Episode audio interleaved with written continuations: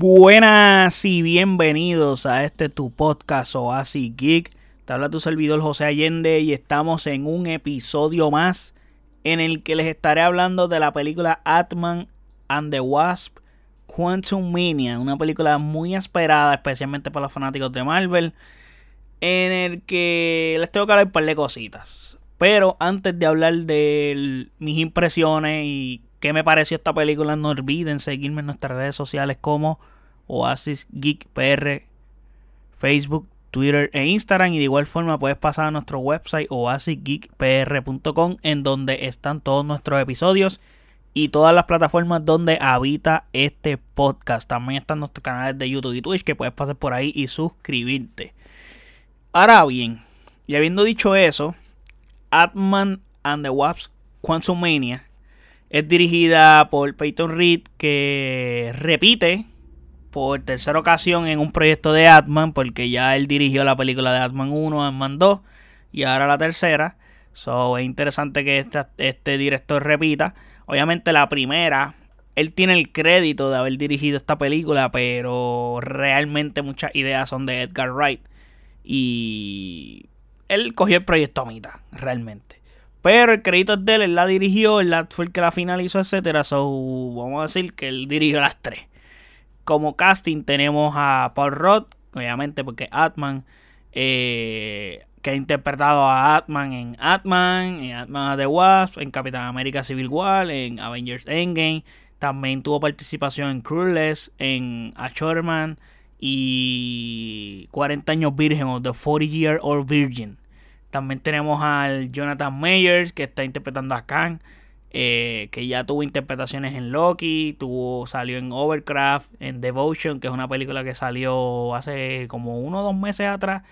Y también apareció en The Harder Day Fall. Tenemos a la gran Michelle Pfeiffer, que esta mujer lleva muchos años en la industria, porque con decirles que ella es protagonista en Scarface, eh, Batman Returns, Dangerous Mind, Gris 2, e inclusive Maleficent, Mistress, Mistress of Evil. Eh, te dice el gran cartel que tiene de películas que ha hecho. También tenemos a Evangeline Lily, que ha participado en Ant-Man, Ant-Man as the Wasp, Lost. Eh, también fue parte de la trilogía de The Hobbit. Tuvo aparición en Real Steel y en Avengers Endgame. Tenemos a Kat a Catherine Newton, que es un recast del personaje de Cassie, porque en Avengers Endgame es otra actriz. Pues acá tenemos a Catherine Newton, que ha participado en Freaky, Detective Pikachu, The Society, Paranormal Activity 4. Tenemos a Michael Douglas, que también tuvo apariciones en Ant-Man and the Wasp, en Wall Street, Basic Instinct, Fatal Attraction y tenemos a Corey Stroll que tuvo su aparición en Ant-Man la primera y House of Cards. Esta primera parte de la review va a ser sin spoilers. Voy a tener una parte con spoilers porque pues tengo que hablar un par de cositas al respecto y por lo general yo hago los reviews como han visto sin spoilers, pero tengo que hablar con spoilers acá porque es que tengo que decir un par de elementos, especialmente tengo que hablar de las escenas post crédito que sí, hay dos esto no es un spoiler, pero para que sepan, hay dos escenas post créditos, te tienes que quedar hasta lo último. Esa es la que hay. Eso es bien importante esa información. La sinopsis de esta película dice, Atman and the Wasp se encuentran explorando el reino cuántico, interactuando con extrañas criaturas nuevas y embarcándose en una nueva aventura que los empuja más allá de los límites de los que pensaban y, o sea, de lo que pensaban que era posible. Ok, tengo que decir que esta película no me encantó. Honestamente no me encantó. Yo tenía muchas expectativas por ella, especialmente por todo lo que era relacionado al villano. Pero, bueno, no me encantó. Siento que el verdadero valor de este filme está en las escenas post crédito. Y esa es mi percepción. Yo siento que es un filme que le falla mucho al tener que hacerte reír constantemente. Creo que la comedia en Marvel está haciendo daño a sus películas. Porque está siendo muy excesiva en operar en muchas películas y en muchos personajes. Tengo miedo con Guardian of the Galaxy porque son otro grupo de personajes que suelen hacer chistes también y no tengo problema con los chistes. Mi problema es que hay muchos chistes mongos, chistes estúpidos y muy mal logrados. O sea, se nota constantemente la película está, en este caso, Batman, trata de hacer un chiste para que te ríes. Como que te está forzando, como que, pum, tiramos un chistecito ahí, mongo, para que. Entonces, no funciona porque estás como que, mira, para que te rías, toma, ríete con esto. No, mano, es como que no estamos en ese mood o sea, es como que hay momentos serios, momentos en que te puedes tirar un chiste, un cómic moment para que te rías y todo cool. Pero tiene los, los momentos graciosos no se esfuerzan de esa manera, o sea, surgen y ya está. Y siempre lo he dicho aquí que el exceso de chistes en momentos inapropiados fastidian bastante las películas de Marvel y muchos momentos de las películas. Por darte el ejemplo más fácil, y creo que uno de los momentos más odiados en el MCU es en la forma en que Hulk cae como plasta en el Bifrost. Y eso para Marvel fue un chiste. Para mí no fue un chiste, honestamente. Yo no me reí, honestamente. Fue estúpido ese momento. ridicularizar ese, ese, ese personaje de esa forma no, no me pareció correcto. La película per se me pareció incorrecta. Ridicularizar un evento histórico para ese personaje como el apocalipsis de tu planeta, de tu mundo. Y tú lo tomas como un fucking relajo. ¿Es en serio, mano? Mm, no. So, eso es lo que siento. El exceso de chistes son demasiado inapropiados. Y como digo, no es que me molesten los chistes. El Ichu no es ese para mí. O sea, el Ichu está en que, porque a mí me encantan las películas de comedia, las amo, para mí el humor negro me fascina, yo lo disfruto muchísimo y me gusta reírme, yo me río de muchas estupideces, mucha sanganería y hasta chistes mongos. Pero estas películas son más allá que tener que decirme un chiste en un momento no apropiado. A eso es lo que yo me refiero. O sea, hay momentos que son extremadamente épicos o súper dramáticos y simplemente tú tirarte un chiste en un momento así y le haces daño a la escena o el momento o lo jodiste por completo, lo, lo, chavaste. Pero hablando de chistes, pues desafortunadamente tengo que hablar de uno que sí fue un chiste completo en esta película. Fue el personaje de Modoc. Que es un desperdicio de personaje. Entiendo que si el personaje no formaba parte de esta película, honestamente no pasaba nada. Y estuvo bien el easter egg de que con Modoc, por no hablar de más, porque puede ser que haya gente que no haya visto los trailers, pero es, algo que te vas a dar cuenta cuando veas los trailers, o entiendo que estuvo bien el easter egg, pero... Ay, dude, el personaje es demasiado de malo. Es... Y pa' colmo, es un comic relief de la película y es súper ridicularizado, no, no sé está mal, está mal, está mal.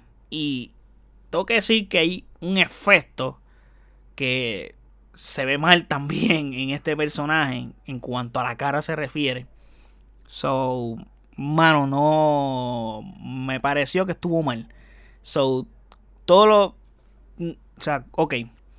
Todo lo relacionado a los chistes no quiere decir que nada funciona. O sea, porque sí, hay un personaje o dos personajes que a mí me gustaron, que me parecieron sus momentos graciosos, me parecieron bien y estaban bien pensados y me pareció bastante estratégico y bien cool esos momentos. Y no se vio forzado, se vio que fluyó. Eso para mí estaba bien. Pero hay un, o sea, es como que, mano, no sé, siento que tienen que manejar eso. Tienen que manejar eso porque no pueden seguir así con el asunto de los chistes. Pero nada, no voy a seguir hablando de la, del asunto de los chistes porque si no voy a estar 20 minutos hablando de lo mismo.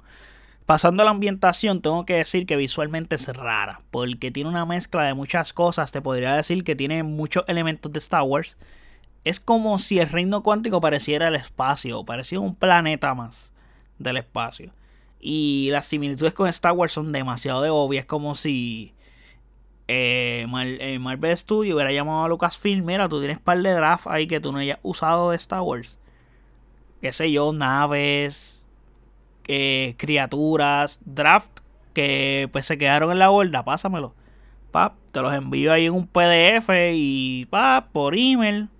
Ok, y lo adaptamos a Marvel. Y ya está, siento que así se vio. en cierto modo, de verdad. Pero no sé, se ven muy obvias esos momentos. Y las secuencias de acción me parecieron meh. Y genérico. O sea, donde creo que hay explosiones de más por todas partes. Diría que parece hasta un filme de Michael Bay por un momento. Y no sé, las secuencias de acción no están bien. Solamente lo que no es relacionado a Khan.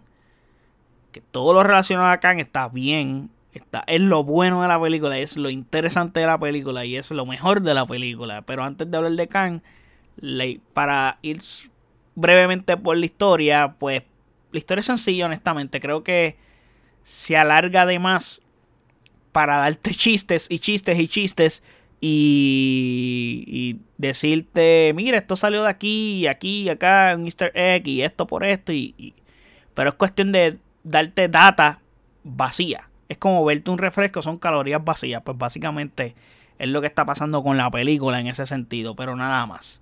Ahora, Jonathan Mayers como Kang, wow, qué gran casting. Este tipo le mete, es un buen actor. Creo que su interpretación me gustó muchísimo. Entiendo que, como les dije, es lo mejor del filme. Su personaje y hasta se queda corto este personaje para esta película. Es la situación bien similar a la de Christian Bell con Thor Love and Thunder. Me parece que Christian Bell es demasiado muy grande para esa película. O sea, es como que. Y su personaje, su villano, fue demasiado muy bueno para la película en que salió, desafortunadamente. Y es una película que no es mala. Es más, lo que hace que esa película no sea mala es Christian Bale. Y maybe Natalie Portman porque creo que su versión de Mighty Thor estuvo bien. También tengo que decir que esta película no era la película indicada para presentarnos a Kang como villano. Creo que encajaba mejor maybe con los Cuatro Fantásticos, pero no sé qué, qué, qué Marvel quiere hacer con los Cuatro Fantásticos. Y también aguantarnos por más tiempo a Kang, pues no sería bueno por el hecho de que no hay el interés de las películas de Marvel no está en la gente, en la masa, en las personas. Entonces, pues eso está siendo un problema. So, me parece que lo ideal sería fue eso, pero no sé, siento que el guion podía haber hecho un mejor trabajo para que pues la película tuviera mejor efecto porque es como que está completamente de un side. Tú quieres que Khan gane, inclusive es como que tú dices, Khan me gusta, quiero que Khan gane. Khan luce espectacular, está imponente, está genial. Entonces, mano, creo que no es como que lo, ideal. Recuerden también que en Loki, a quien vimos fue una variante de Khan, no fue a Khan. por eso la introducción de Khan fue aquí. Y en quien vemos en Loki es Who He Remains. Y tuvo una pelea brutal con panas diciendo, ah, ese es Khan. Cabrón, no es Khan. Khan no ha salido todavía, sí. O sea, sí es una variante de Khan, pero no es Khan. El que estamos viendo ahí es Immortus. Pero nada, yo solo expliqué que también puedes ir a ver, hay un que ya puedes ir a escuchar el review de, Loki, donde le hablo sobre la película, sobre la serie de Loki, y le hablo de Immortus y de He Who Remains, si quieren esa información, que allá les explico quién es, etcétera. Pero entiendo que ponerlo aquí fue como que te presentamos acá también por el hecho de que tengo una tercera película de Atman y quiero que la gente vaya a ir a verla. Necesito un motivo porque la gente sabemos que Atman no es de los Avengers más atractivos que hay y es uno de los que a la gente no le importa ver. So, esa es una. So, este personaje de Khan eh, pues te transmite esas ganas de querer verla y por el hecho de que viene una película que se llama Avengers Khan Dynasty. O sea, tú ves eso y tú dices, este tipo es la, la, la, hostia, por decirlo así. Entonces, pues el problema que hay es ese. Es muy grande para esta película. Y la película se queda pequeña para él. Eso no es, o sea, no es justo eso. Pero nada. Acá apenas logramos conocer a Khan. Y hablando de justo, no me parece justo que lo comparen con Thanos ya. Dude, Thanos salió en Guardian of the Galaxy. Thanos salió en Avengers 1. Tuvo sus apariciones. Y nadie dijo nada de Thanos. Acá rápido están comparando. Obviamente no había una vara para comparar en ese sentido cuando estaba saliendo Thanos por primera vez. Pero no empieces a comparar a Khan con Thanos. No, son lo mismo. En este filme vemos lo distintos que son. O sea, Khan es un humano. Un humano súper dotado en conocimiento, súper adelantado al tiempo. Y es un tipo que puede viajar por diferentes líneas temporales. Y puede ir al pasado, al presente y viajar a otros universos eso es lo que lo hace especial a este villano. Y eso está cool. El filme como tal, y en líneas generales, es una película bien extrañable. Creo que de lo único que te vas a recordar es de Khan. Su, su, su ropa, o sea, el costume de, de Khan. Está genial. La escena que él está como que en el trono sentado así, con la pierna como levantada. Entonces esa escena está espectacular. La ropa se ve brutal. Me encanta. Eh, dude, quedé enamorado de ese personaje. El personaje está genial. Creo que el guion no está bien trabajado. Creo que no era un guion suficientemente bueno para dirigir una película en donde estamos presentando a un villano multiversal creo que se queda corto. Y tenemos un guionista que ha dirigido, bueno, ha escrito en Rick and Morty. Que tú pensarías, coño, esto podría salir bien, pero pues, no, no. No funcionó realmente para mí. Hay muchos deuses máquina acá. Y hay demasiadas cosas convenientes. Y sí me gustó, pero no. Tampoco es como que la película es una porquería. O sea, no puedo decir, diablo, esta película es lo peor del mundo ni nada, pero la pondría en el medio, del medio para abajo de las películas de Marvel. De las menos buenas, la más buena. O de las más buenas, de las menos buenas. pero nada, vamos a ir a hablar con spoiler porque ya me ya llevo mucho tiempo hablando sin spoiler y estoy loco de, de, de escupir. Tampoco es como que hay tanto que decir, pero quiero ir a la escena post crédito. So, si no has visto la película, desde ahora en adelante, en el minuto 17 y 30, sálganse. 17 y 45, sálganse. Les voy a dar break para que se salgan y vean la película y regresen. Ok, 17 y 45, ya estamos con spoiler. Aquí vamos. Lo que asumía en los trailers con Janet Van Dyne, que tenía conocimiento previo de la existencia de Khan y que inclusive lo conoció eso está bien. Es lo que era, es lo que podíamos percibir en los trailers, porque ella tenía miedo cuando casi envía la señal al reino cuántico. Y tenía un miedo cabrón y se notó. Y vemos la imponencia de lo que es Khan y por eso también era, Khan era la razón. Acá explican cómo ella se conoció con Khan, etcétera, y convivieron años juntos, varados en el reino cuántico, etcétera. Eso está bien. Y creo que lo más malo de esta película es que Khan muere. Creo que el hecho de que Khan muera devastador. O sea, es como que, que, te mate Atman. Y cuando tú en la película estás diciendo que yo te mate a ti ya. O sea, en serio, que Atman te mata. O sea, bueno, Atman y The Wasp, porque realmente The Wasp hizo más que Atman para matarlo. So, nunca conocimos del todo y tampoco entendimos de todas sus motivaciones o no las tenemos claras. Y me pareció un error matarlo en ese sentido por el hecho de que tengo miedo de que nunca conozcamos realmente quién es Cam por el hecho de que hay tantos. So yo pienso y es algo que Marvel debe tener en cuenta y debe de trabajarlo y que necesita es que para el futuro de este personaje es que Khan tenga como que su core de personalidad por decirlo así, debe tener una personalidad ya concretada per se. O sea, este es Khan. Khan es este tipo de persona. Ya sea porque esta variante de Khan sea más malo, más bueno, whatever, pero su personalidad per se sea básicamente la misma. No importa cuántas variantes veamos, que sea relativamente lo más similar posible cada una de las variantes en cuanto a la personalidad de él. So, sería la manera correcta para que cada vez que veamos a Khan lo conozcamos. Y ok, esta versión es como que. Porque por ejemplo, tú ves a Doctor Strange y dicen que Doctor, eh, en la película de Doctor Strange están diciendo que todas las variantes de Doctor Strange son iguales. terminan siendo el mismo, whatever, no importa la diferencia que tenga este Doctor Strange y al otro, son parecidos. Y todos tocan la magia oscura, etcétera. Spoiler alert, por si no has visto Doctor Strange Multiverse of Madness. Pero supongo que si estás aquí, ya lo has visto. Estás escuchando la parte con spoiler de esto, ya lo has visto. Inclusive hasta el Doctor Strange en este universo toca la magia oscura. Y le pasa lo que le sale el ojo extra, etcétera. So, eso es bien importante para mí.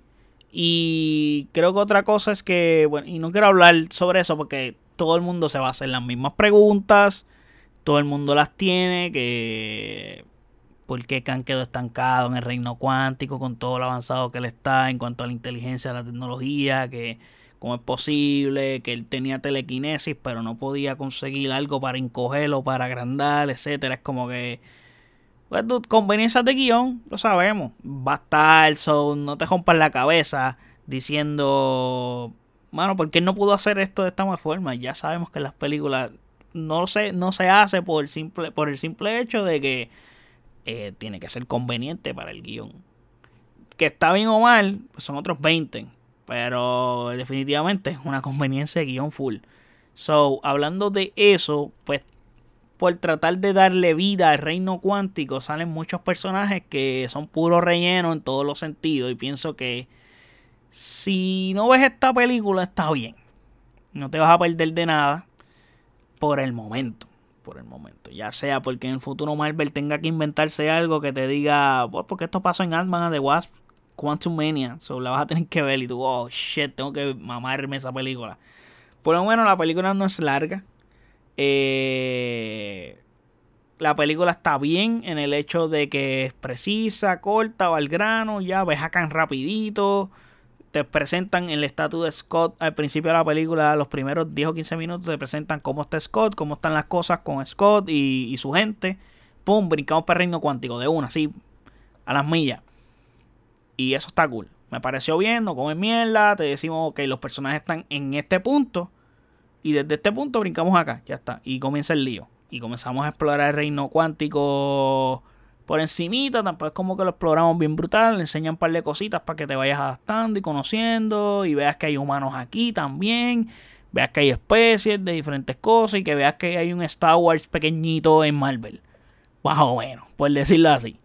So, eso está bien en cierto, en cierto modo el hecho de que fueron al grano y no perdieron tiempo. Para ir a las escenas post crédito y para terminar, porque ya este review está, siento que sería mucho más extenso. Eh, la primera escena post créditos es un lujo para un fan del cómic. Yo, pues, no estoy tan, o sea, no soy tan gran conocedor de todas las variantes de Kang, pero para el que es conocedor se va a curar por el hecho de que hay tres variantes acá, pero son tres variantes particulares. Una es como, como como algo de, de, de, faraón, algo así, porque tiene una cuestión en la cabeza, estilo de Semus de allá de, de, egipcio. Y está nice esa versión. Hay una que es como que muy tecnológica y whatever. So, y la otra no recuerdo cómo era físicamente, pero el hecho es que ellos están hablando de que murió el Khan de la película, o sea, el Khan que conocimos en la película. Y él fue un Kang que ellos sacaron de allí, de, de, de, todos los Kangs. Ellos sacaron ese Kang de allí, es como que el desterrado. Y ellos no lo querían. Y se burlan inclusive como que, ah, como que ninguno de nosotros fuimos los que lo matamos, no tuvimos esa dicha, etcétera. Pero el Avenger que les menciono, que no recuerdo cómo era su aspecto bien, o sea, no, no recuerdo para describirlo, fue un Avenger que, o sea, que diga, fue un Kang que él dice fue un Avenger que lo mató. Y me parece que ellos están interviniendo mucho, se están metiendo con el tiempo y nosotros estamos perdiendo el tiempo. Tenemos que hacer algo, no podemos dejar que esta gente sigan haciendo lo que les dé la gana, básicamente. Porque ellos quieren controlar las líneas temporales. El hecho es que el problema que hay con querer vencer a los Avengers y que querer controlar las líneas temporales es que pueden destruir universos. Y ahí está el problema. So, todo lo relacionado con el tiempo, ahí van a estar ellos. Entonces, ahí, ah, ahí hablan de una reunión y uno de ellos pregunta como que cuántos vinieron y otro responde, vinieron todos. Y luego vemos una escena en unas, como que en un, una sala o un lugar lleno de Kangs, pero enorme, enorme. Y hay un montón de Kang azules, Kang como animales, entre otros Kangs. Hay un montón de variantes de Kang, una cosa absurda.